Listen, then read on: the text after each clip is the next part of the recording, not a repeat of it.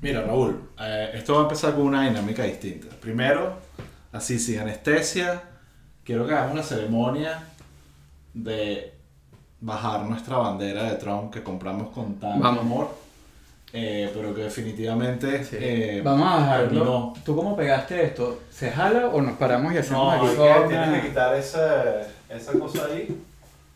Y, Ah, es un pincito. y ya, yo agarro un clavito que perfecto. esto es un rancho. Pues. Lo bajamos. Ok, nada, hay que. ¿sabes? Yo fino que tener efectos Sí, especiales. tener, tener música de... Exacto. Se acabó nuestro Entonces, Rambo. Los que no están viendo, aquí teníamos una bandera de Trump Rambo Exacto. eh, y la estamos doblando ceremoni- ceremoniosamente. Así que bueno, el- a cualquier fan de Pueblo People Sí. que esté interesado en, en, en esto, eh, se lo mandamos. Simplemente digan Bueno. la dirección y se lo mandamos obsequio. eh, y tendrá un gran recuerdo Sí.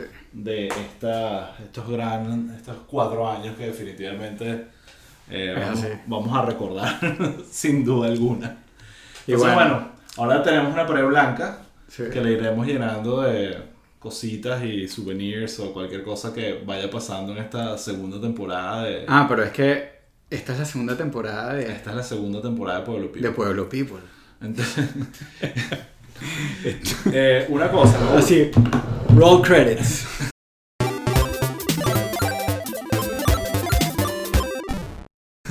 Te iba a decir, eh, hay un montón de controles, este es el de las luces, no sé qué hacen acá. Esto es justamente lo que está pasando, que eh, este es el episodio cero, Sí. básicamente... De eh, hecho, de hecho esta, es la, esta es la segunda vez que tenemos esta conversación en los últimos 20 minutos.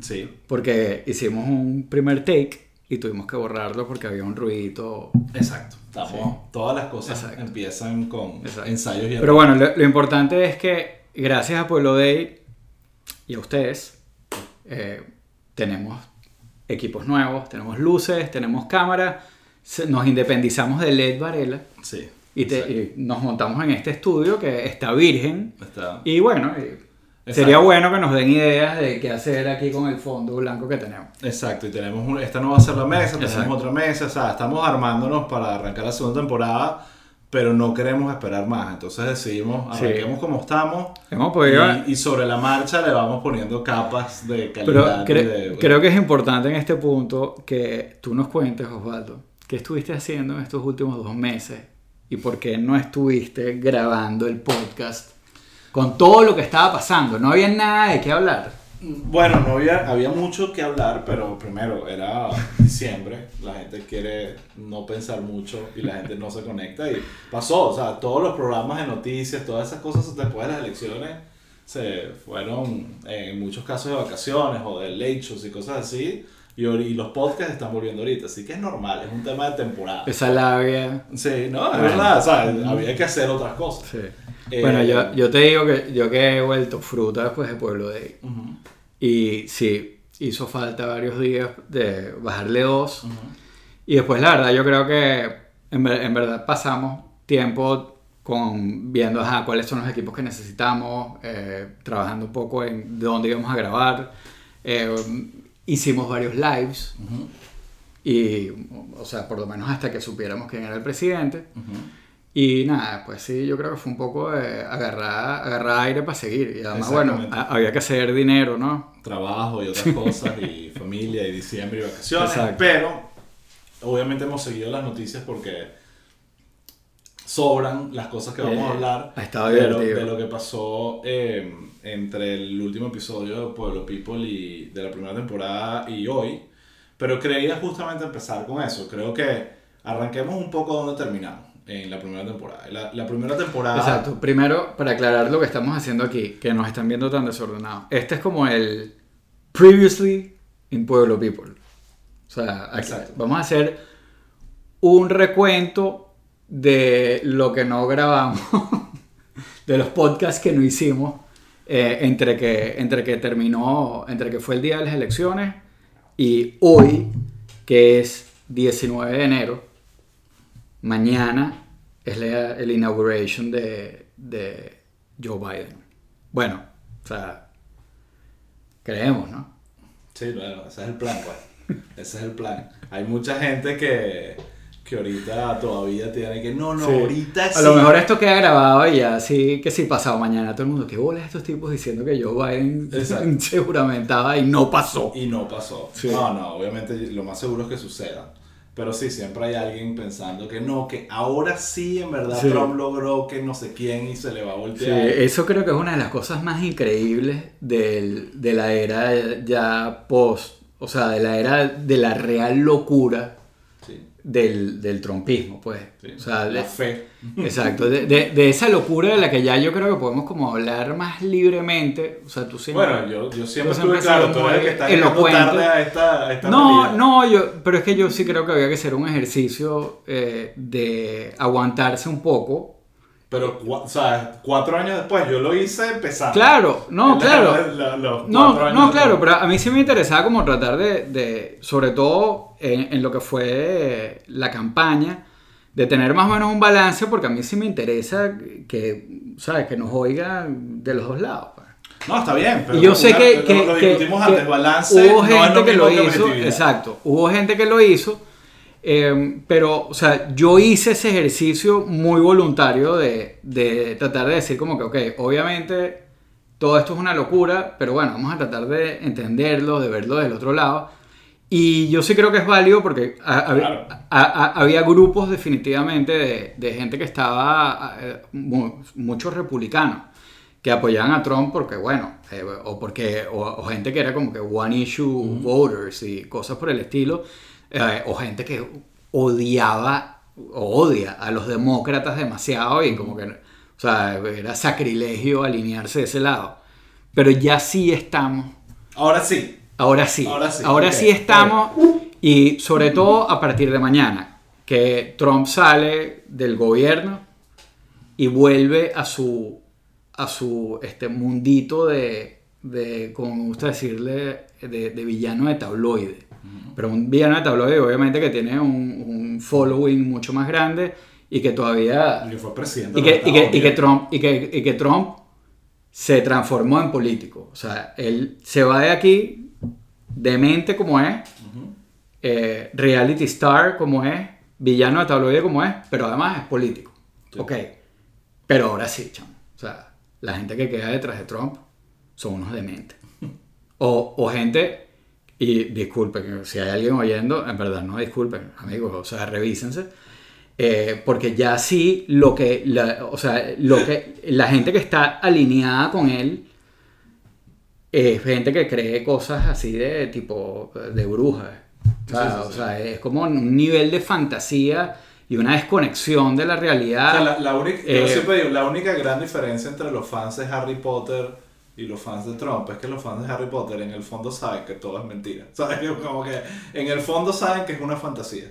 Pero, pero a pesar de que se viste. Ojo, y, y- y vamos a darle el beneficio de la duda a Harry Potter, pero chamo, Joe Biden ganó las elecciones. Sí. ¿Entiendes? O sea, eh, y, y- y además que va mucho más allá, porque empiezan, o sea, de verdad, eh, es un ejercicio que es difícil, porque tienes, o sea, ya estás en un punto que Mitch McConnell, el diablo, como El dices diablo. tú, o sea, que Mike Pence, que, o sea, en la, la, Corte Suprema de Trump, como le decía, como le decía Que mucha era gente. lo que él estaba esperando. Exacto. O sea, todo el mundo te, te dijo ya que no, amigo. O sea, ganó Biden y ganó bien. Eh, eh, de hecho, Mitch McConnell lo dijo. O sea, en, lo en- repitió en- hoy, en ¿no? los últimos, eh, eh, eh, eh, o sea, en el último gran episodio del que vamos a hablar ahorita, Mitch McConnell lo dijo clarísimo, señores, o sea, tengan claro que esto no fue una victoria cerrada. O sea, ha habido victorias mucho más cerradas que esta y nombró Que se ha reconocido cuatro. mucho más rápido. Exacto, y que se han reconocido más De rápido. cuatro años atrás. Pero esto no fue una victoria cerrada, ya, pásense el switcher. O sea, eh, viene un presidente nuevo, ya. Bueno, Claro, eh, fue eh, tarde. yo creo que en muchos casos ya califica como Sí. algún tipo de patología mental. Sí. Sinceramente, hay gente que está totalmente disociada de la Exacto. realidad. Esta, Eh, eh, esta parte, esto es fundamental lo que, lo que estamos hablando, pero vamos a hacer lo que tú querías hacer. Yo no quiero que hagamos, o sea, porque obviamente aquí la mayoría de los que lo están oyendo han lo han seguido y también nos siguieron a nosotros después de que, Claro. No, pero yo- con los yo- lives que hicimos. Y estas conversaciones la- la- la- las tuvimos de lo que pasó entre, entre que. Entre, eh, entre, Yo creo que es un, ganó. arco interesante. Exacto. como- Pero como- eso es lo que quiero, lo que quiero que hablemos. Ese arco que fue de por las buenas, por lo demente y por las malas.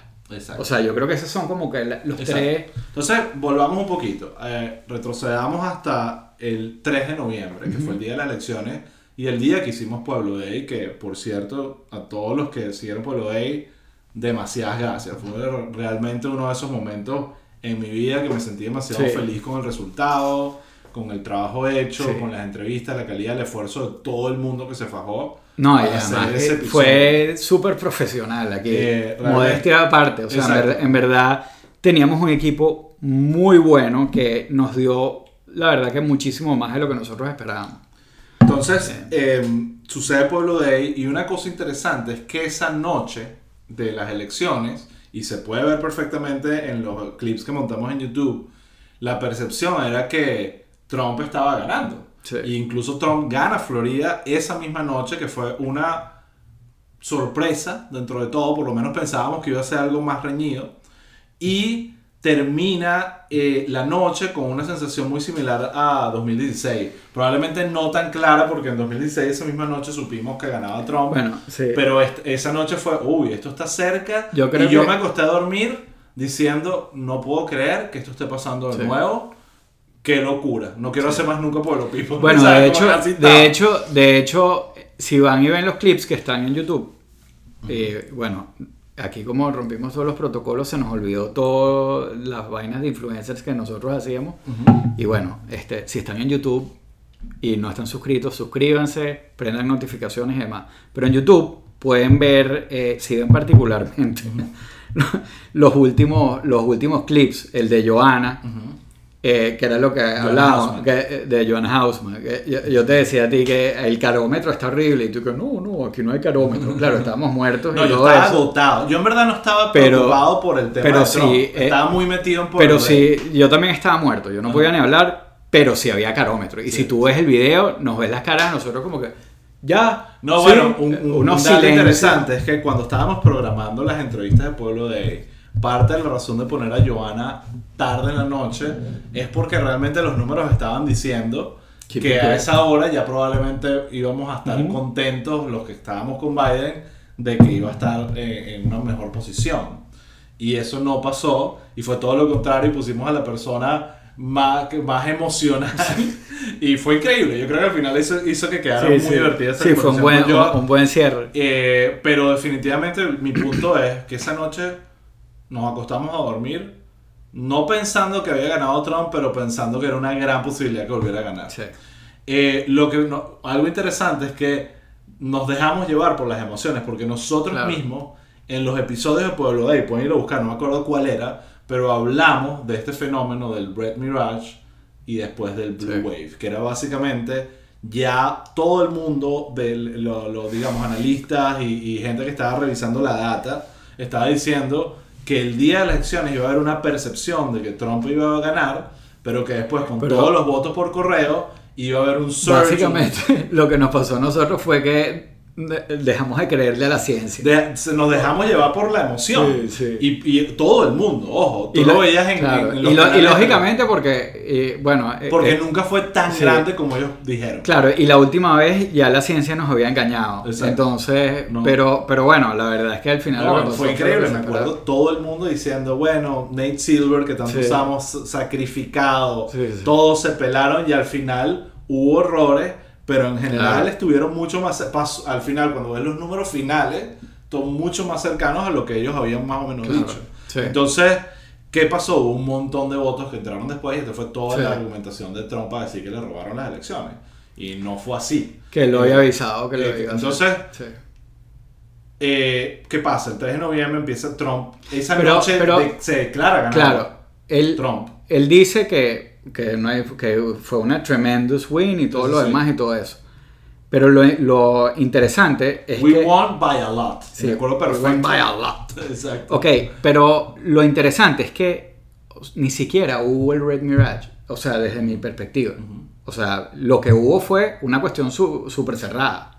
Así que Bueno, obviamente pero- pero- se iba a decidir O sea, en... en- en- esa noche Trump estaba arriba en Pensilvania, Trump Claro, estaba pero- arriba en pero- Nevada, pero Trump es- estaba arriba en Georgia. Pero, pero, o sea, no estaba ni cerca de, de una... O sea, no había ni siquiera la posibilidad de que, de que los números te indujeran a un error. sí, sí, sí. Porque claramente faltaba por contarse demasiado. Demasiado. O sea, Pero es que eso lo sabía, vuelvo Sí. a lo mismo. Trump dijo exactamente lo que iba a pasar y exactamente lo que iba a hacer. Sí. Trump lo dejó claro. Mira. Fuimos nosotros los que no le creímos, Claro. los que ignoramos, que pensamos que, como que no iba a pasar, que eso no Sí, es sí. así, yo no vale, yo no creo. Y todo pasó. Entonces, como para seguir con el timeline y, y no, y acelerar un poquito, declaran a Biden ganador oficialmente el sábado siguiente, 7 de con noviembre Pensilvania. Con Pensilvania, creo, y ahí arranca la movida de Trump de robarse las elecciones por las buenas. Y bueno, podemos debatir si Sí. de que no, que no se la robó, que él estaba en su derecho, estaba tratando No, y de está robarse bien. las elecciones. Ya, no, pero, pero pon tú que sí. O sea, él tiene el derecho de pedir que, que se cuenten los votos otra vez, tiene el derecho a meter las demandas que quiere y todo lo demás.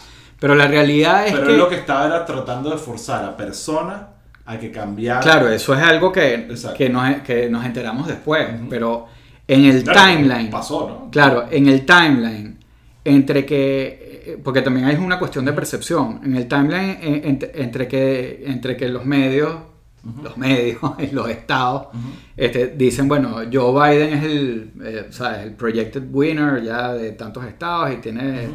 los, vo- los votos electorales que necesita. Eh, o sea, ese timeline siguió normal.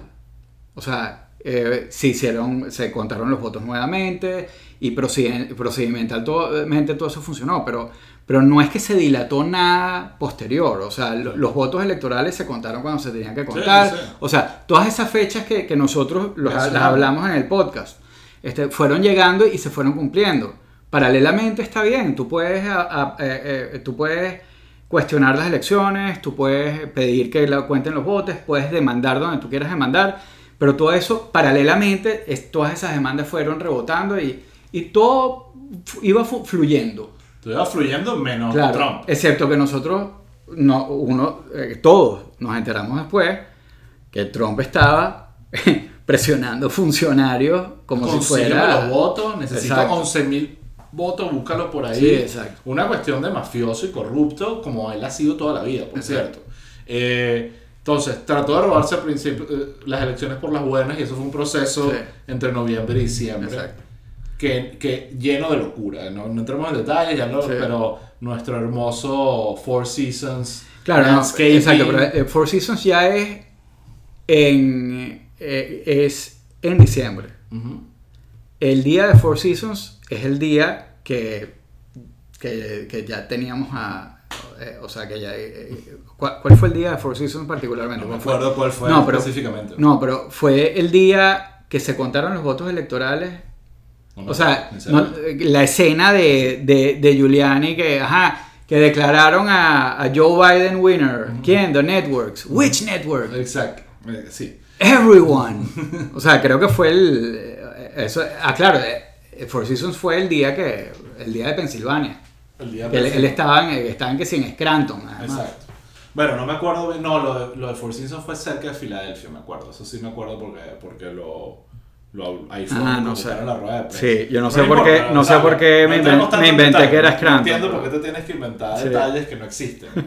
Eh, lo, lo importante es la después de locura. cubrir a Trump Lo tanto importante tiempo. fue la locura de que empezó toda esta payasada de, de, de- de Sí. Giuliani con lo del Four Seasons, que es capaz de escribir una comedia de los hermanos Cohen. O sea, una, una, una absoluta locura. Después en la otra rueda de prensa donde se le despintó el- la cabeza. O sea, una, de verdad era una escena de, dramática Claro. y, y cómica. Era, Sí. era, de verdad, lo de Giuliani.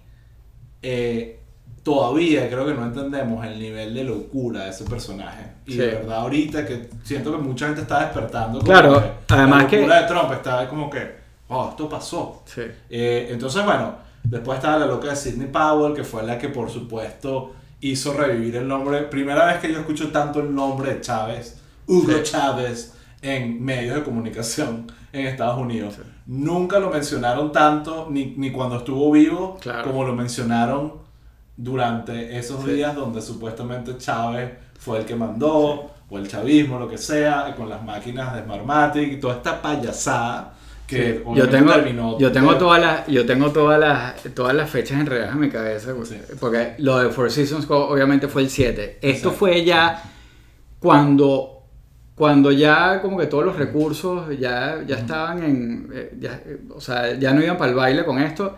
eh, los tipos sacan eh, como que la sacan el as bajo la manga. Ujú.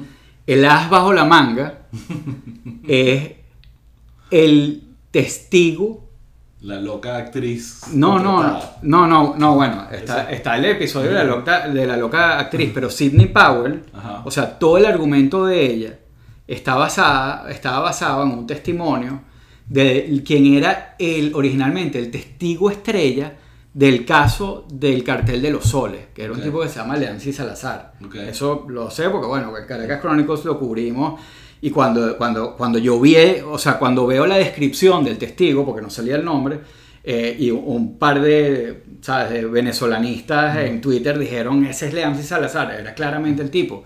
O sea, que era un tipo que, que, que, que se había fugado a los Estados Unidos, que era la- el asistente de Chávez y fue el asistente de Diosdado Cabello. O sea, el tipo era el testigo estrella del caso de narcotráfico. este, y además, o sea, para Chávez era como un hijo. Porque es el tipo que el 11 de abril, eh, ¿sabes? He held the fort y hay una imagen del chavismo que es él con, con la bandera de Venezuela. Entonces, o sea, el héroe favorito de Chávez viene a rescatar a Trump.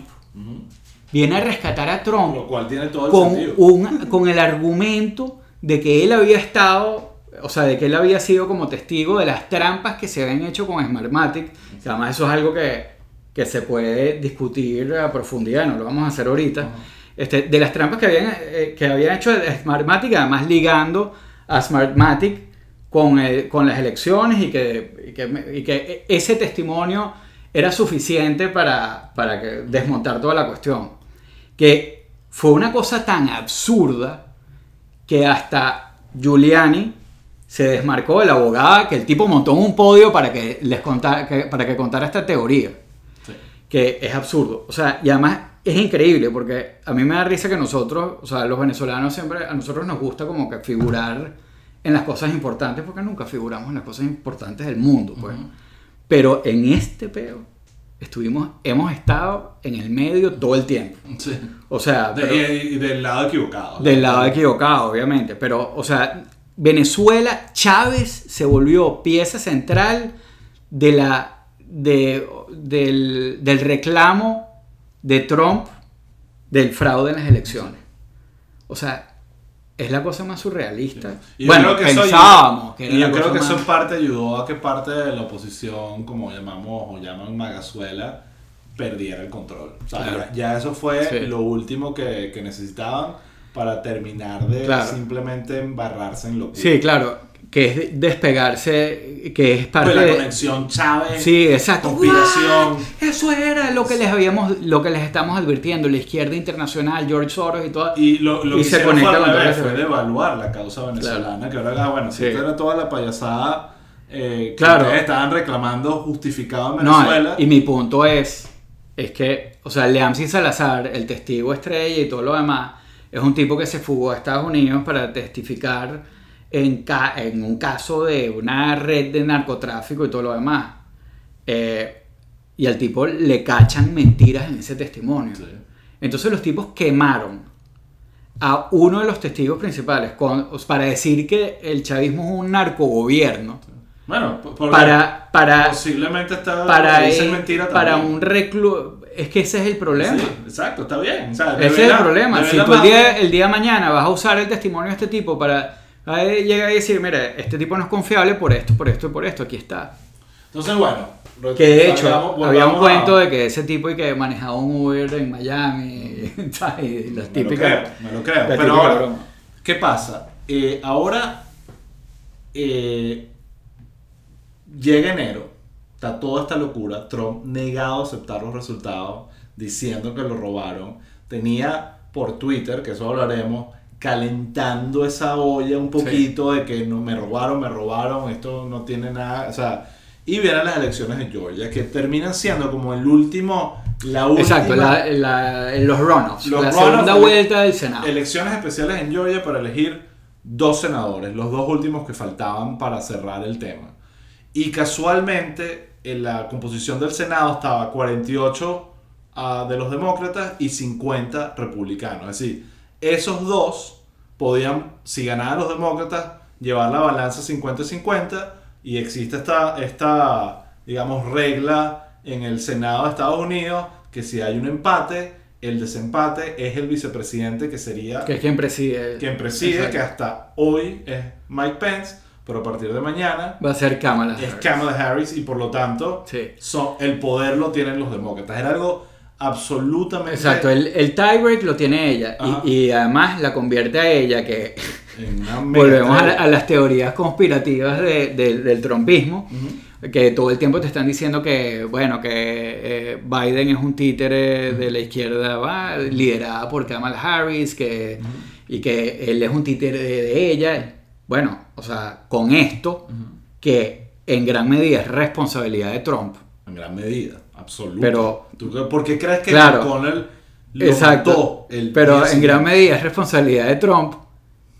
Se monta Kamala, Kamala Harris como, o sea, una super vicepresidenta. O sea, el Sí. cargo del vicepresidente, el rol principal del vicepresidente es suplir al presidente. Sí. O sea, básicamente eso. Entonces, si tú eres un presidente muy activo, eh, si tú ves The West Wing o VIP. Como trataban al vicepresidente, al- y a Selina Mayer, o sea que un cargo inútil que no sirve para nada, porque si tú tienes un presidente muy activo, el vicepresidente tiene como tiene unas, unas funciones específicas, pero que son relativamente pequeñas. Una de las grandes funciones, si se activa, es esta, que tienes el tiebreak de- del Senado, pero- entonces, pero que es una super función. Sí. O sea, porque prácticamente Más cuando Puedes decir termina de que en términos de poder político se equipara o es mayor que el presidente. Entonces, convertiste a esta tipa que tú estás diciendo que es lo peor del mundo, que es lo que... O sea, le hiciste el favor. En una de las personas con Entonces, mayor poder en el de, de mayor poder político en Estados Unidos. Entonces, ella está posicionada así. Eh, o sea, en el sitio donde ella queda, si lo hace relativamente bien, va a ser demasiado fácil que, eh, que, que Kamala eventualmente sea presidenta y se mantenga. ¿Tú te imaginas cuatro años de super vicepresidenta y después ocho años de presidencia? Bueno, o sea, esta es la peor pesadilla de los republicanos. Sí, igual todavía necesitan ganar Bueno, no, dos claro, años. claro, hay- hay claro. mucho y, por- y, y- y- pero- y estamos en una época súper complicada y súper Sí. rara porque... Pero ahí volvemos a lo mismo y, y volvemos al punto. El 5 de enero, estas elecciones especiales, están dos republicanos y dos demócratas compitiendo por dos puestos del Senado y Trump está en la obligación de ir a Georgia y dar un discurso para que voten por esta gente, a pesar de que tenía dos meses básicamente diciendo que las elecciones eran fraudulentas, que les robaran, y básicamente motivando o desmotivando a los electores republicanos a votar. ¿Qué pasa? En un estado como Georgia, que tradicionalmente es rojo y que esto era muy fácil para los republicanos ganar si hacían las cosas bien, los dos candidatos republicanos perdieron. Uno, lo, eh, uno ganó la misma noche y el otro lo declararon creo que el día siguiente a los dos días. Pero ahí termina de...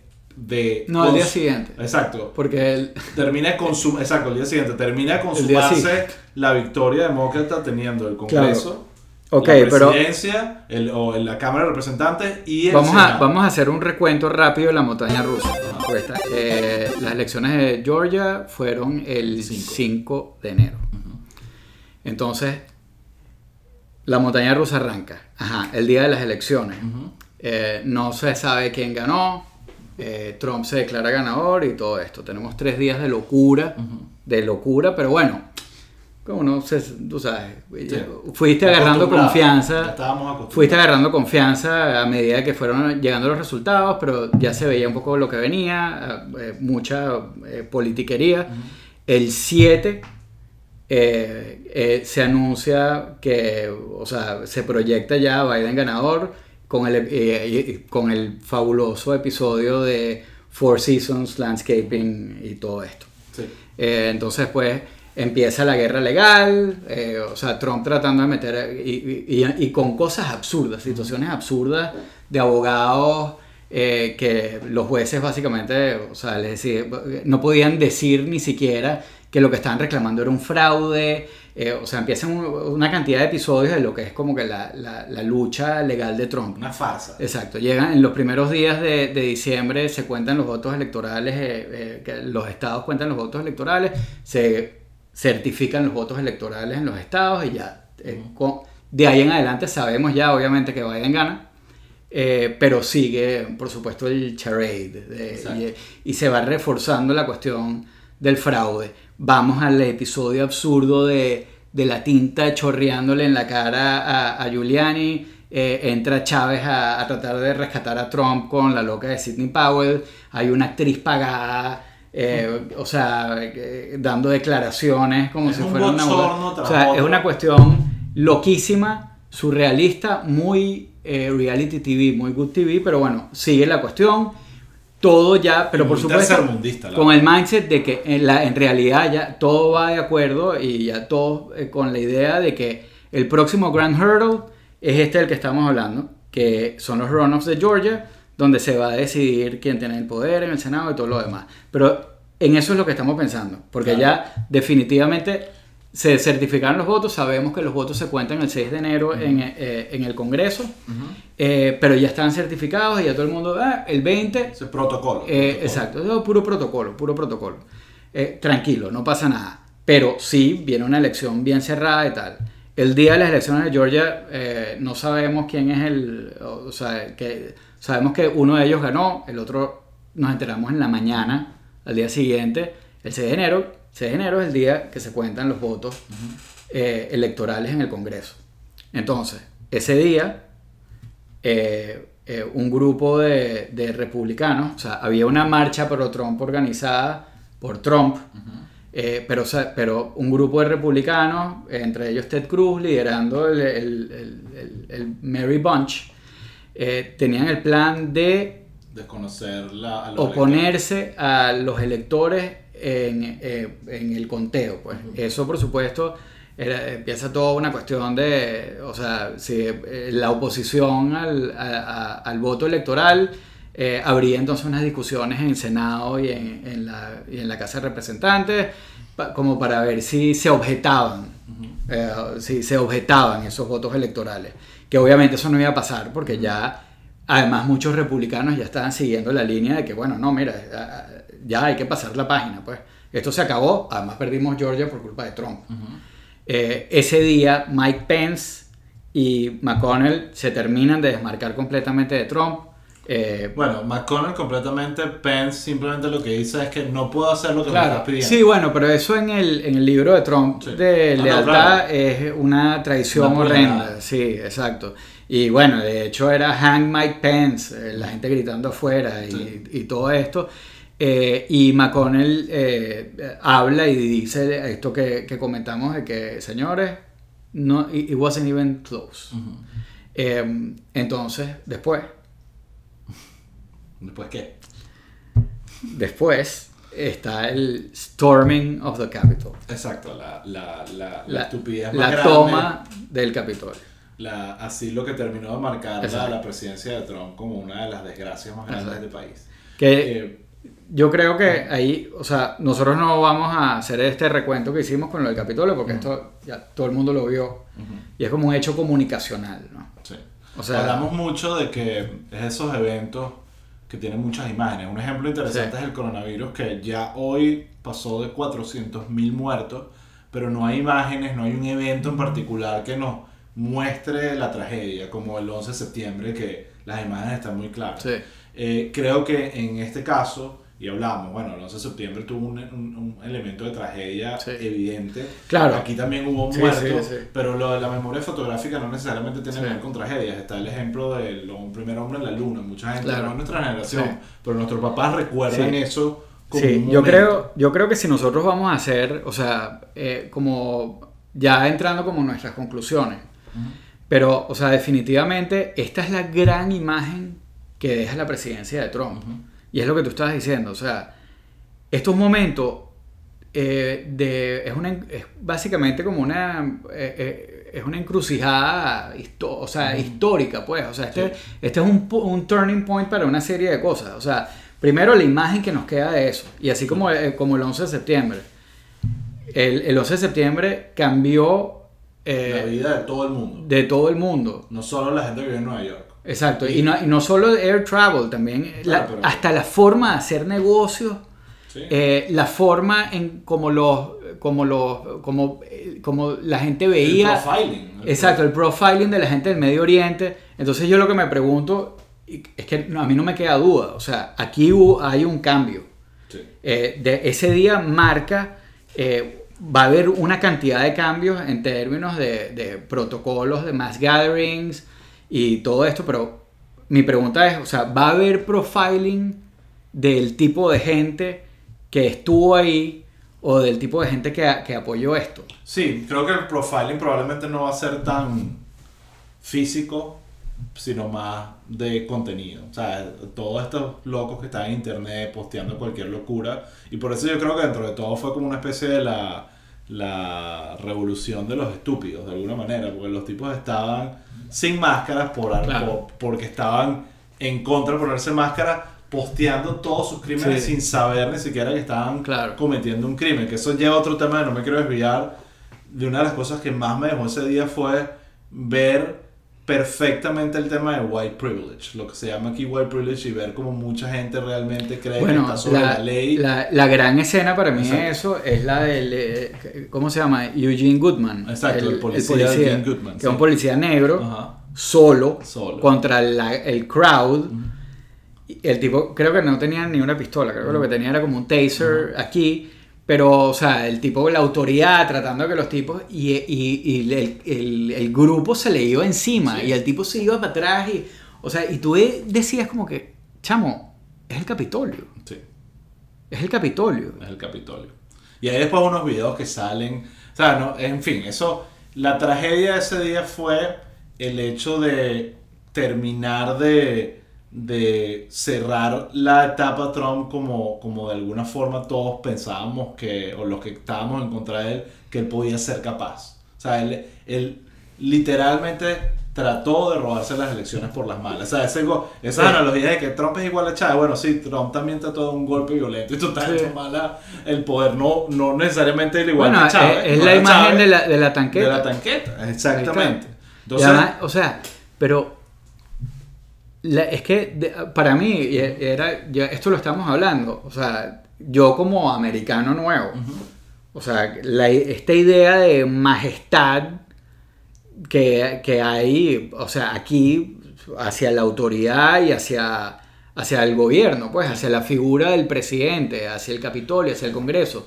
Bueno, O sea- y eso conecta algún punto con el- un punto interesante que me pasó con Trump, que Trump dejó de gobernar. Él apenas perdió las Sí. elecciones.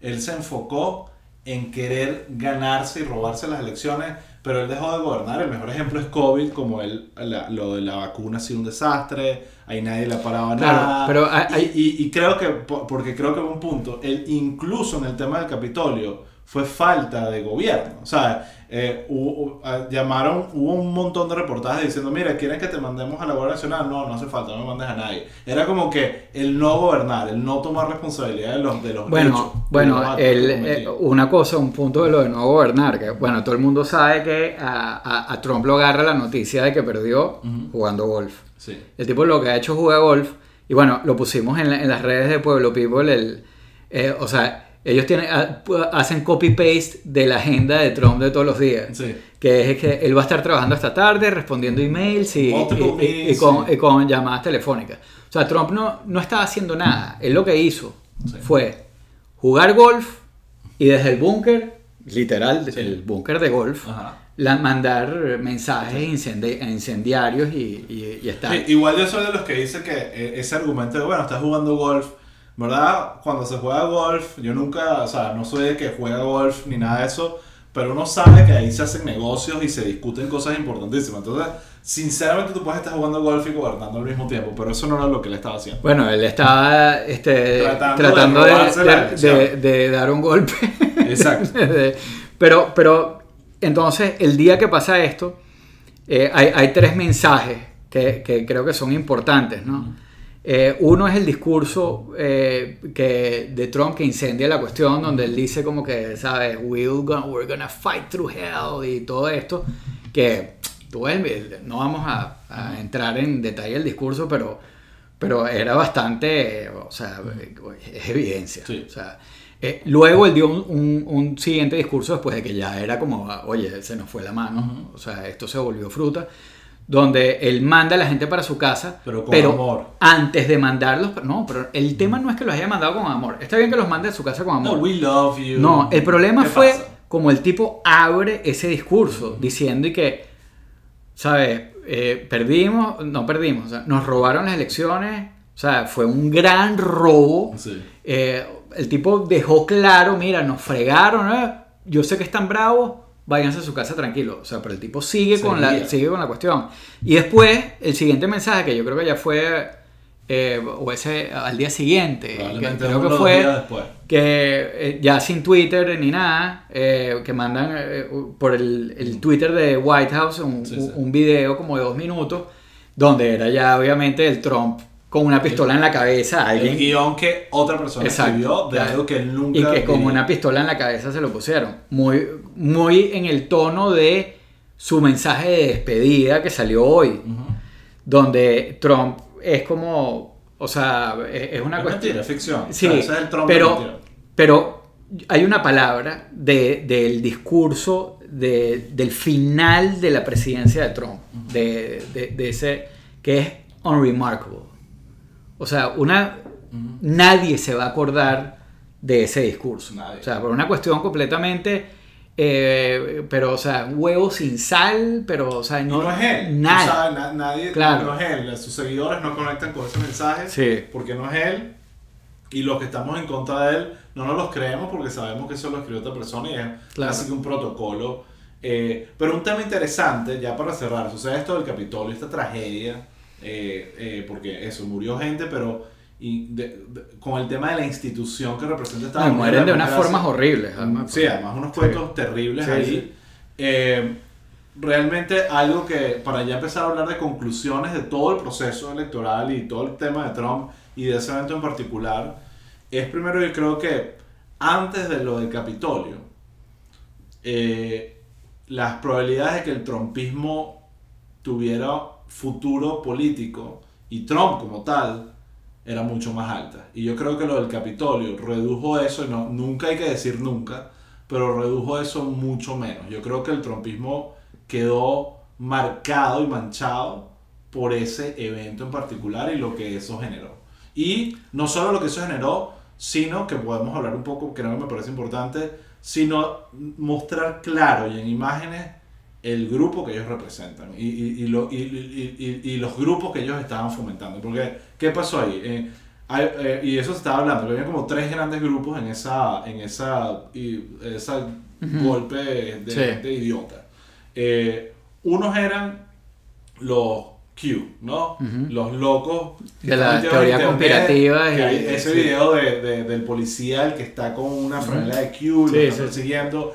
Ah, yo diría que probablemente eran, no, si no la mayoría, muchísimos de ellos eran estos locos conspirativos que no necesariamente son violentos, que no necesariamente son una milicia, ni los Proud Boys, ni están organizados, pero están locos eh, de remate y representan un poco ese grupo de Trump.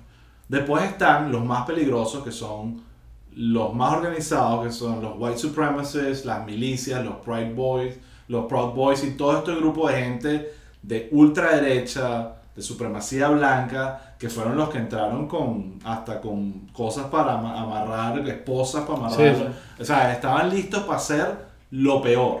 Y esos son los más preocupantes y los que creo que se van a convertir como estos nuevos terroristas. Lo que era hace 20 años Claro. Al Qaeda, ahorita vamos a estar preocupados por estos locos, terrorismo doméstico y el Department of Homeland Security, que Pues lo creó Bush, ocupándose de que eso, lo ¿no? creó Bush para lidiar con el terrorismo, de, sobre todo de- del Medio Oriente.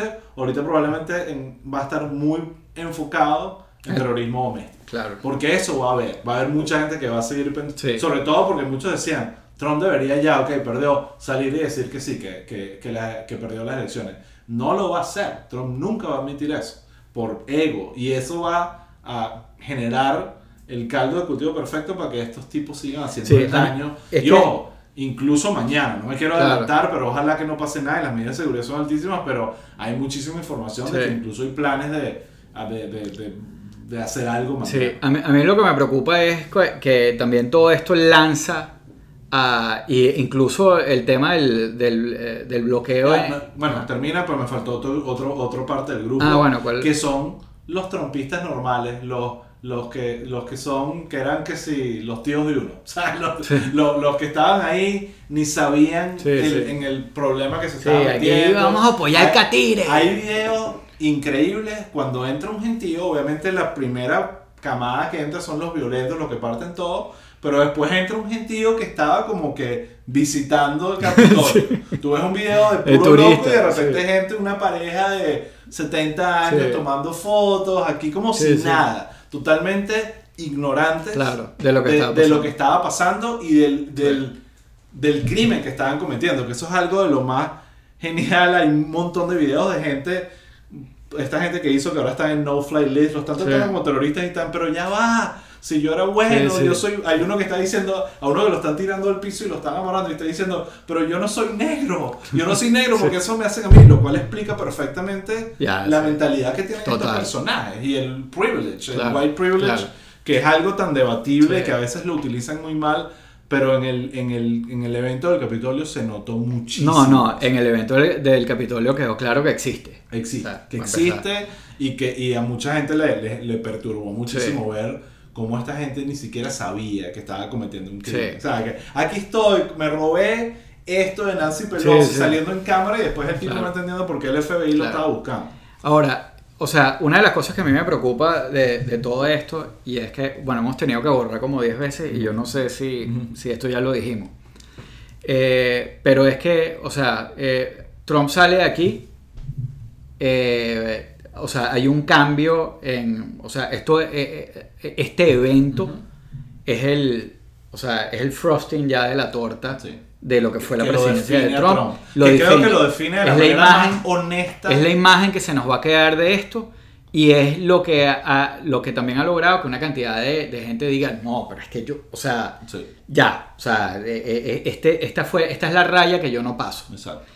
Eh, entonces Trump vuelve a su cuestión de villano de, de tabloide, de reality star, de... ya veremos qué hará. de- exacto, pero, pero vuelve a todo eso, pero además vuelve hecho un político y un líder Y con, el, con haber, ah, fue presidente y un, líder que tiene, que tiene unos seguidores que no tenía antes. Y- Y, y que, y, si antes la gente o le decía, le parecía que Trump era exitoso o lo que fuera, o le daba risa a Trump, ahora no, él tiene una cantidad de seguidores que son una cuerda de locos, que, que creen que es una especie de enviado Exacto. este, de la cuestión. Pero ahora, una de las cosas que a mí me preocupa es que estos grupos que sí están más aislados y ya tenemos como más claro, más claros quiénes son y todo lo demás, eh, se lancen al fringe, incluso por las mismas restricciones en redes eh, que les están haciendo, pues, que también es un tema para debatir y Sí, yo sí, creo que eso es ese para darle un hablaremos episodio. en la segunda temporada. Pero, pero, pero sacarlos de eso, de, de ese ecosistema, eh, significa que ya no los estás viendo. Eh, y las redes son herramientas que, que el FBI usaba. Sí. Ya no los tienes ahí. Entonces, eh, o sea, esa parte a mí me preocupa. Bueno, yo no sería tan blanco y negro. Algunos quedarán ahí. Ellos no, No, están, bueno, no, claro. Ellos no están cancelando Claro. la cuenta de todo el mundo. Claro, obviamente, pero no es que están cancelando la, la cuenta de todo el mundo, pero los estás poniendo a ellos a pensar que, ok, se tienen que proteger. ¿Cómo hacemos para comunicarnos en una... eh, y, y- y eso lleva a que se empiecen a organizar más. Y eso es lo que, eh, lo que a mí me preocupa. Ya políticamente, en verdad, No, sí. políticamente Trump no me preocupa Yo- tanto. Sí creo que es importante que no se pueda lanzar más nunca para nada. Sí. Eh, Pero se puede lograr fácil con un Senado con la mayoría simple. bueno, pero no, pero es que con mayoría simple no lo logra. Sí. ¿Sí? Eh, le- estaban hablando, el hecho de inhabilitarlo que vuelva al cargo, sí se puede con mayoría simple. Mm, sí, lo pero- que no se puede es la, la- el impeachment completo. Claro, el, el impeachment completo no. Ellos, ellos lo que están hablando es de lo del. eh, lo de, creo que es el 13th Amendment. eh, y o, o 14th, a- ahorita no me acuerdo, eh, pero que es que por el tema de insurrección, que tú puedes, este, a cualquier persona, o sea, a ti, sin ser presidente, te dicen que no te puedes lanzar un cargo público y para eso necesitas una sentencia o, o, o a lo mejor a través del Senado se puede hacer.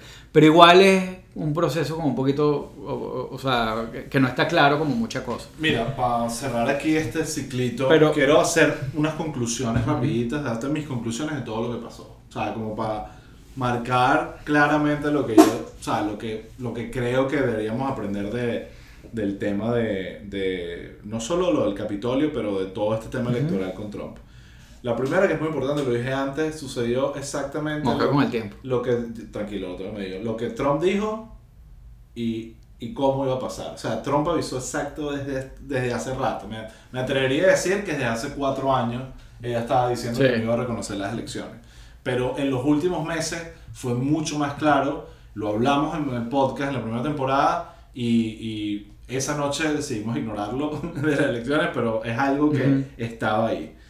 Lo, lo otro es lo que hablamos, que, que el hecho del Capitolio transformó la presidencia de Trump en algo menos debatible y es como que para la gran mayoría será una vergüenza eh, histórica. Y lo vemos en lo- los niveles de popularidad del que nunca fueron altos, pero ahorita ya están en los 20, 20 y pico por ciento. Pues o sea, mucha gente decidió hasta aquí llegué con él y creo que Ujú. eso va a ser importante. Lo otro importante que, me, que, que es fino mencionar es Twitter realmente neutralizó a Trump. O sea, el sacar a Trump de Twitter lo, desa- lo desapareció. Es como que literalmente fue su kriptonita. Yo creo que le quitaron eso Sí. y fue- no hubo manera. O sea, yo no supe más del personaje. Más bien en un momento y que, oye, me hace falta un tweetcito de Trump Sí. para molestarme con el personaje. Sí. Realmente, eso hablaremos después, pero fue un tema bien importante. Sí, claro, ta- también una mezcla de cosas porque lo del Capitolio fue... Eh, exactamente. Y eso hablaremos, porque es muy debatible Sí. lo, lo que hizo Twitter, pero definitivamente hay argumentos a favor y en contra. Lo otro, que bueno, la institucionalidad prevaleció. No digo las instituciones, pero la institucionalidad. Y creo que el mejor ejemplo es McConnell, que yo lo llamo el diablo, pero en el momento creo que tardó demasiado y quería Claro. esperar a ver qué pasaba en Georgia, lo Sí. entiendo. Pero al final, él fue un elemento de freno contra la locura de Trump a la última, en el último minuto. Igual Mike Pence. Yo creo que, a pesar de que son dos personajes por los cuales nunca votaría, eh, No, y... y- eh, tuvieron un Claro, valor pero- institucional que lograron Claro, la locura. claro, claro, eh, al final y también que, que le da como espacio a, a gente del Partido Republicano decir como que, oh, ok, tengo permiso de desmarcarme. No solo eso, yo o sea, Eh, dudo pero- mucho el futuro de Pence porque sigue un poco amarrado al trumpismo. Pero a mí me parece que... que- Pero Pence quedó mejor parado que cualquiera del trumpismo. Trump- Pence se puede volver a lanzar. Sí. Ah, y, y Sí, puede... Pen- Pence quedó mejor parado, pero igual, chamo, históricamente, eh, o sea, ahí cuando se vean bien las cosas de cerca, estos dos tipos estuvieron, Claro. pero viendo cómo estaba pasando esto. Exacto. Porque además hay una cosa que, que, bueno, no sé si terminaste con tu conclusión. No, bueno, el último punto que ya lo hablamos es que ahorita las facciones, el tema de las facciones de derecha y, y estas milicias todas Sí. patriotas eh, van a ser el, el problema que, que Sí, vamos a tener. no, yo estoy Y- completamente de acuerdo y, con eso. y eso, ¿sabes? Eh, va, va- vamos Sí. a ver cómo lo maneja Sí. Biden, porque Biden no es muy de, de mano dura con eso, más bien de empatía y tal, pero, pero definitivamente va a ser algo que no me extrañe que en algún episodio del futuro ya estemos hablando de eventos, de locos que Claro. con bombas y... Sí. En fin, pero bueno, vamos a hacer una cosa. Pues ya el tiempo está corto aquí. Vamos a hacer último bloque para hablar de la segunda temporada. Y bueno, Sí. ya. Sí, yo, quiero, yo quiero hacer un comentario de cierre, pero bueno, ya que el tiempo se está acabando, entonces vamos al, al próximo bloque, ¿no? Lo puedes hacer, lo puedes hacer. Ah, sí. Bueno, no, lo que quería decir fue algo que en todas las eh, grabaciones que hicimos creo que se borró, que es, o sea, un poco volviendo, mis conclusiones son más como sobre Pueblo People. Ok. Y, o sea, cómo en verdad, o sea, nosotros hablamos una cantidad de cosas que, que parecían loquísimas y que, y, y esto creo que es importante, lo tocamos un poco al principio, pero que fue como, yo hice un esfuerzo eh, muy consciente de tratar de, de traer como un balance a algo que me parecía que era una... Sí, y darle luz un poco al argumento Exacto. del, del trompismo. Claro, claro, y de, y de ponernos un poco del otro lado porque, porque yo creo que eso es importante hacerlo y sobre todo porque hay mucha gente ra- racional que estaba de aquel lado. Entonces, o sea, hay que tratar de, poner de, de- de ponerse en los zapatos de esa gente. Sí. Eh, obviamente, obviamente, obviamente, obviamente ya estamos en un punto donde esa vaina no importa porque ya los que quedan ahí son los que creen en, en- en las brujas y los marcianitos y la broma y todo esto. Porque ya... O sea, ¿tú no crees que queda gente racional del lado del trompismo? No, o sea, no lo, o sea, de verdad te, te lo digo francamente. Eh, o sea, alguien que, que, que le parezca que Trump no ganó, o sea, que Trump no perdió y que le parezca que lo del Capitolio no es tan grave, de verdad que, o sea, eh, me parece que no es una persona Es un racional. insulto a la Sí, inteligencia. es un insulto a la inteligencia y, y estás haciéndole un daño a este país y al mundo porque... Y en el caso de los venezolanos, a la propia causa Claro, de Venezuela. claro. Que eso es algo que, que siempre. Sí. Una de las cosas que más perdió fuerza fue la causa de Venezuela Sí. por asociarnos con este loco. ¿Sabes? Es como que. Sí, no, bueno, y además, además fíjate de todo lo que está pasando eh, eh, ya post-mortem. Bueno, Venezuela estuvo al centro de todo este rollo. eh, o sea, una cosa Sí, sí, fritísima. ya, de- de- Eh, de- de pero, pero bueno, la última medida de Trump que nos acabamos de enterar es que, bueno, no le dio el TPS, el, el Temporary eh, eh, Protection. Pro- Protected Status, eh, pero les dio una broma que se llama, nos dio, a los, a los- bueno, o le dio a los venezolanos una broma que se llama como que Deferred, ya te digo porque lo tengo, lo- me lo acaban de pasar, porque bueno, Bueno, que- vamos a, vamos a Di- hablarlo di- otro defer- deferred Enforced Departure, que es que le están dando 18 meses a los venezolanos que están aquí Ujú. para que se queden y bueno, pueden sacar permiso de trabajo y eso. pues. Ok. Pero esa es la última gran medida de él, fue bueno, dar lo que le habían negado a los venezolanos todo el tiempo. Bueno, probablemente Biden igual Sí. manipule Pero, eso. pero bueno, no sé cuánto tiempo queda ahí. No, ya estamos. Tenemos que cortar para bueno, corte. Ya. Exacto. Entonces, bueno, nada.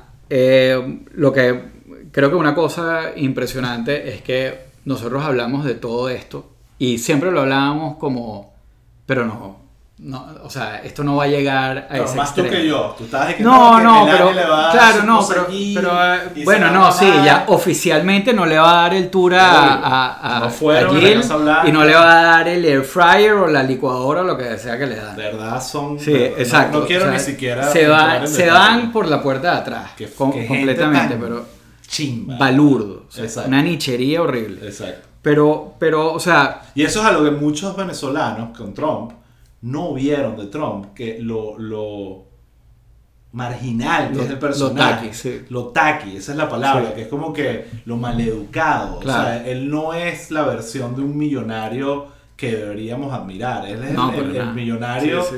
Que, que da pena, el nuevo Claro. rico, ¿sabes? El- Claro, pero, pero, o sea, En fin. pero una cosa que de verdad, verdad, eh, y, o sea, esto es como una, la ronda de la victoria. Pero en verdad, nosotros hablamos de una cantidad de escenarios súper locos. O sea, hay cosas que nosotros como que editorialmente dijimos, bueno, vamos a hablar de esto, vamos a hablar de aquello. Chamo, y casi todo, o sea, todo se dio. O sea, todos los escenarios más locos. Bueno, yo nunca me imaginé lo del Capitolio, sinceramente, pero sí me imaginaba, lo discutíamos. Claro, pero no, a pero lo hablamos. Sí. O sea, no, nosotros como editorialmente nos poníamos un parado, eh, pero lo hablamos. O sea, nosotros dijimos que sí, bueno, que, que, o sea, que era lo peor que podía pasar, que estos tipos se volvieran locos y que Trump este, liderara una, y- y, o sea, una insurrección. Sí. Y literalmente Trump lideró una, una insurrección. Entonces, o sea, ¿en, ¿en dónde quedamos? O sea, ¿dónde queda el mundo después de esto? Así como yo te decía antes, como que, ¿dónde queda el mundo después de la imagen del Capitolio de Estados Unidos ahí? O sea, ¿dónde queda el mundo después de la presidencia de Estados Unidos? ¿Dónde quedamos los venezolanos? O sea, las conversaciones que tú estás teniendo con gente que conoces, que, que porque muchísimos venezolanos quedaron de, de ese lado. Sí. O sea, del lado del fringe, de la locura. De la locura, muchísimo. Yo, obviamente, veo con cierta preocupación el futuro de este país por muchas cosas, pero por otro lado también veo el vaso medio lleno, viendo mira, al final las instituciones aguantaron. Sí. La, a- aguantaron la, la pela de un loco como Trump, de un irresponsable como Trump, y se, se mantuvieron. No, no fueron sólidas y hubo momentos de, de locura con todos estos republicanos absurdos que te das cuenta que el valor de la democracia para ellos no Sí, existe. eh, eh, exacto. Eh, Para mí el episodio de la, de la, de, de la objeción del voto electoral, o sea, eso de verdad, verdad, es No, eh, y se habló mucho que hubiese sido un populista más talentoso que Claro. Trump, más astuto, donde que menos dejara ellos, que el ellos son, eh, ellos son, de verdad, verdad, o sea, son copartícipes de lo que, de lo que pasó ese día. Entonces, eh, en ese sentido creo que al final la democracia ganó. Y, y al final, mira, aquí está. Tienes la... la a, a- ganó Biden. Ganó Biden, ganó el Senado lo tiene Ganó los la democracia. Los republicanos en, en- en la institución como tal está aceptando Sí. los resultados. Y mañana Trump se va por la puerta de atrás, ni Sí. siquiera va a tener la dignidad de ir al acto, lo cual me parece excelente para el resto, para, para que él no sea el centro de y, atención. y una cosa importante también es un cambio radical de tono. eh, ya eh, se vio que, eh, o sea, como para reemplazar a la gente en la toma de posesión, pusieron las banderas de todos los estados. Sí. No sé si viste la foto. El, el discurso de despedida de Biden de, de hoy. de Delaware Sí. eh, me pareció de verdad Súper emotivo. súper, exacto, es un cambio de tono. Ya, Sí. Y ojo, y aquí, para estar claro, porque queremos empezar a hablar de la segunda temporada. Exacto. Nosotros aquí no somos Sí. fanáticos de la fe absoluta de Biden, ni Claro. siquiera, o sea, eh, definitivamente no hubiese sido eh, mi candidato favorito si lo tuviese que elegir yo. claro. Pero definitivamente es un personaje que tiene algo que le hace demasiada falta a este país, que es empatía. Claro. No, y, y- Y- y- el cambio de tono se agradece. El cambio de tono y, y de alguna forma estamos como todos los que queremos que este país avance esperando un gobierno aburrido, que no tengamos que hablar tanto del gobierno, que podamos hablar de otras cosas, pero siempre van a haber temas, ¿sabes? Y, y cosas interesantes que hablar. Entonces, bueno, vamos a proyectar un poquito la segunda temporada, Sí. porque yo creo que hemos estado Sí. conversando, Sí, yo- y- tenemos a nuestro grupo selecto Claro. de, de, de, de Pueblo Day, que nos ha ayudado con su feedback. Sí. eh, que y- los vamos a contactar muy pronto Exacto. al, al Brain Trust. al pero, Brain Trust, pero y, y creo que la conclusión básicamente, por lo menos primero en formato, para más o menos hablar de eso, queremos hacer más episodios a la semana, de repente no tan largos. Vamos a ver qué Claro. tanto porque nos encanta hablar, definitivamente. Ya este es larguísimo. sí, sí. Eh, y lo otro es empezar a tener invitados eh, y ya eventualmente iremos sumándole más Sí. capas al tema. Sí, le vamos a ir sumando capas. También la, la vamos a montar la estructura de- del Patreon para tener eh, contenido exclusivo y más, más allá que el contenido exclusivo, yo creo que lo importante es el tema que hemos hablado antes, que es el de la comunidad. eh, o sea, ahí tener nuestra comunidad como con la que vamos a dialogar. Exactamente. Eh, pero, en, pero en términos de lo que viene, obviamente, eh, o sea, yo sí estoy, o sea, este era mi sueño con Venezuela, Sí. en serio, Sí. que un cambio de gobierno donde Nos ya, sintiéramos del lado de la victoria. no, no, pero no del lado de la victoria, donde, donde yo, yo decía como de, de Capriles, pues, Sí. Eh, que ya, ya no quiero, o sea, quiero empezar a criticar a este tipo. Sí. ¿Entiendes? O sea, y no por criticar por criticar, pero, pero o sea, eh, parte de como de- del rol en comunicación en medios es, o sea, ¿sabes?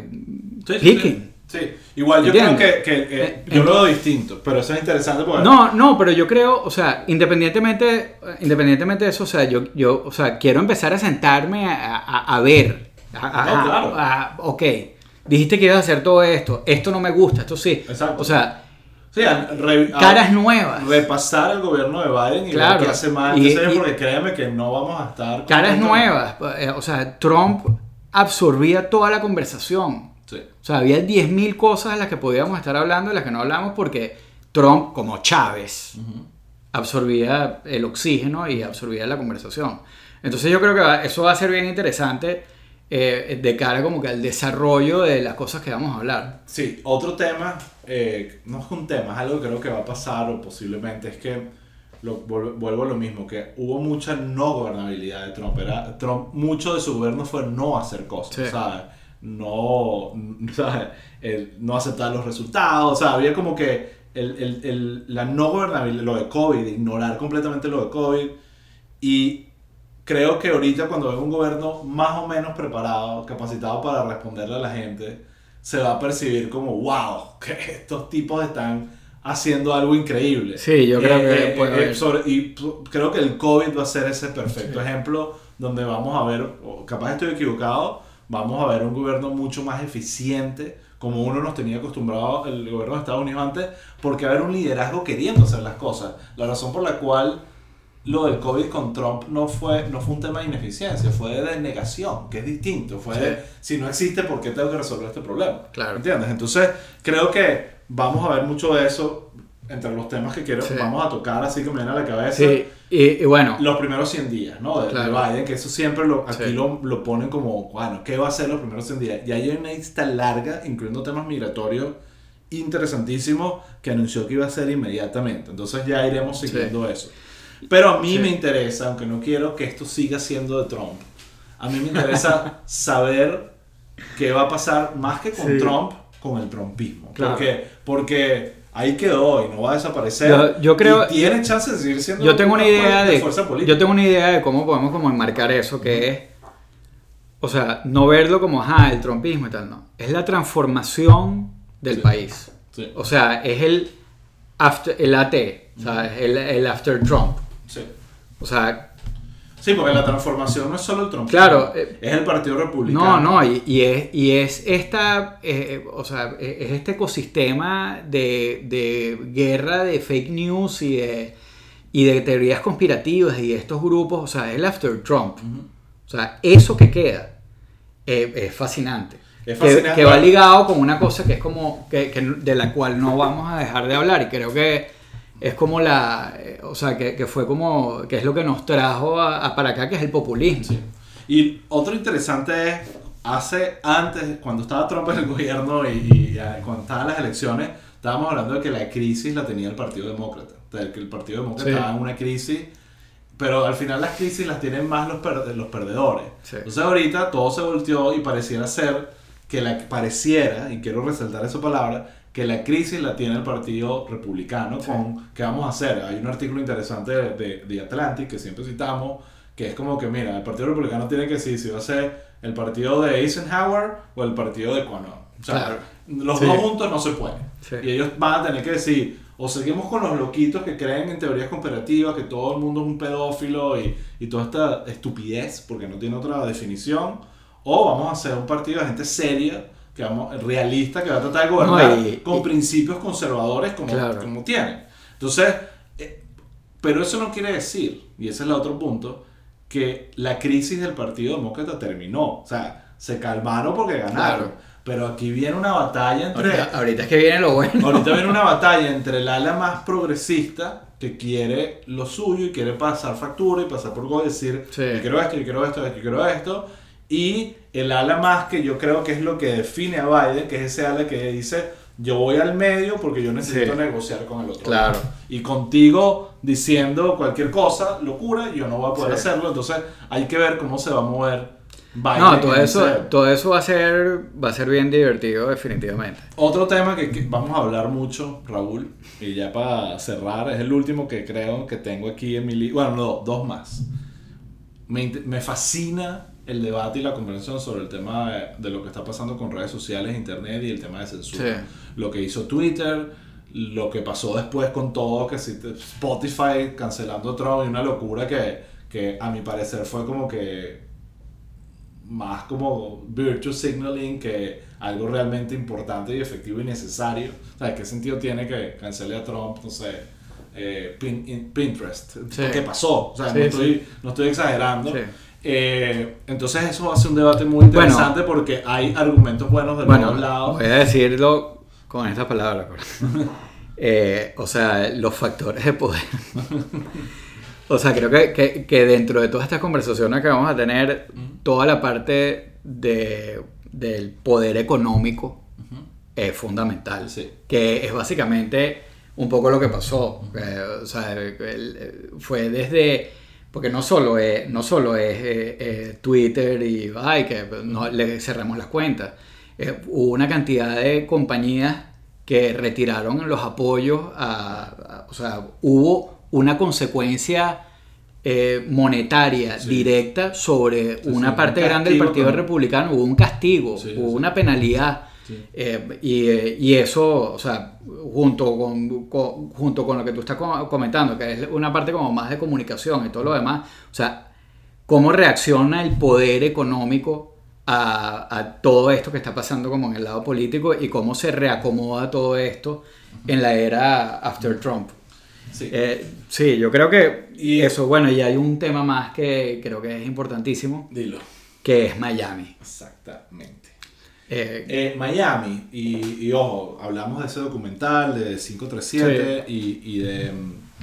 eh, y, y una de las cosas que he aprendido más con Pueblo People y con todo este proceso electoral es del rol que ha tenido Miami históricamente en, en las elecciones de Estados Unidos y la mala reputación absolutamente merecida que tiene, obviamente estoy generalizando, eh, eh, Miami a la hora de elegir eh, políticos. Eh, y, y- y uno de los temas es que, y ya hablaremos, porque es algo nuevo para nosotros que iremos investigando, es toda esta influencia cubana de ultraderecha en radio y en medios que ahorita ya no son tan populares, pero que siguen teniendo muchísimo impacto, han generado, bueno, toda esta locura que generó que lo, lo que vimos aquí en Miami. Claro. pues. Entonces, Claro, y- creo que nuestro rol un poco Sí. ser esos elementos de, bueno, por lo No, menos así, de la razón y yo te... y- y tratar de, de, de, de, de explicar un poco Claro. el, el, el, el fenómeno. Y esto nos va a llevar, eh, esto nos va a llevar a varias cosas que, que para mí son súper importantes. O sea, primero, yo insisto, esto yo lo dije en el podcast en algún momento, que, o sea, Miami es sin duda, o sea, una de las ciudades más importantes de Estados Unidos. O sea, eh, sin Sí. duda top 5. Sí. O sea, por una cantidad de razones que las vamos a hablar. Entonces, o sea, por esa razón y por la conexión que tiene con Latinoamérica, creo que es importante que nos- y con Venezuela también. Claro, con todos los Eh, hispanos. y- Exacto. Eh, eh, es importante que nos metamos ahí. Y eso también nos puede llevar a, a- a algunas cosas interesantes, que es de repente explorar un poco también qué está pasando en, en- en otros lugares de Latinoamérica que se conectan con Miami, que se conectan Claro. con Estados Unidos. No, totalmente. Eh, y que se conectan con el tema que nos trajo para acá, que es el populismo. pues. Exactamente. Eh, pero bueno, yo creo que con eso tenemos bastante trazado la... Y obviamente, ¿qué es lo otro? Va- hablaremos mu- muchos temas que todavía no sabemos cuáles serán, que aparecerán. Sí, ah bueno, sí, y hay temas como política de los amigos del Brain Trust, eh, eh, bueno, hay varias de las cosas que están aquí que las hablamos, pero una de las cosas era, era eh, es- está bien que nos metamos en Miami, porque además nosotros estamos aquí, y bueno, hay que aprovechar que estamos aquí, y lo, sea, el acceso que eso nos puede dar, pero también es importante entender eh, lo que es lo que es la comunidad latina, el voto latino del resto del país Claro, y cuáles son las diferencias y todo eso. Entonces yo creo que eso también va a ser algo totalmente. divertido e interesante de Divertido. explorar. Entonces, bueno, este es el, el- oficialmente la última grabación que hacemos con Trump de presidente. Exacto. Eh, y ya, bueno, mañana... Sabrá Dios cuando salga porque estamos editando solo. Exacto, ya veremos cómo inventamos. Sí. Pero bueno, nada. Pero bueno, nada. Bueno, como siempre, eh, por favor, eh, si están en YouTube, suscríbanse, síganos en Spotify, en, en Apple Podcasts. Ahí pueden poner comentarios si les gusta, ¿sabes? Y ponernos cinco estrellitas y todo eso. Síganos en, en nuestras redes. Estamos en Twitter, que ya se me olvidó cuál era el handle, arroba pueblo underscore people. Y estamos en, en Instagram en arroba pueblo people. Exacto. Y bueno, nada. Aquí estamos, Estamos. chicos. Me- Les me- prometemos que esto va a me- mejorar, sí. mejor iluminación, Ajá, todo un desastre. Exacto. Eh, aquí nos pueden ayudar. Aquí en la pared de atrás, que está blanca, eh, si nos quieren dar sugerencias por redes de qué quieren ver ahí, a lo mejor podemos conseguir algo. Este, podemos hacer algo comunal Ya- aquí ya veremos interesante. Cómo, cómo lo decoramos. Sí, pero bueno, Osvaldo, me, me emociona mucho Esta embarcarme en esta nueva aventura contigo. Segunda temporada, chicos. Gracias a Hasta la próxima.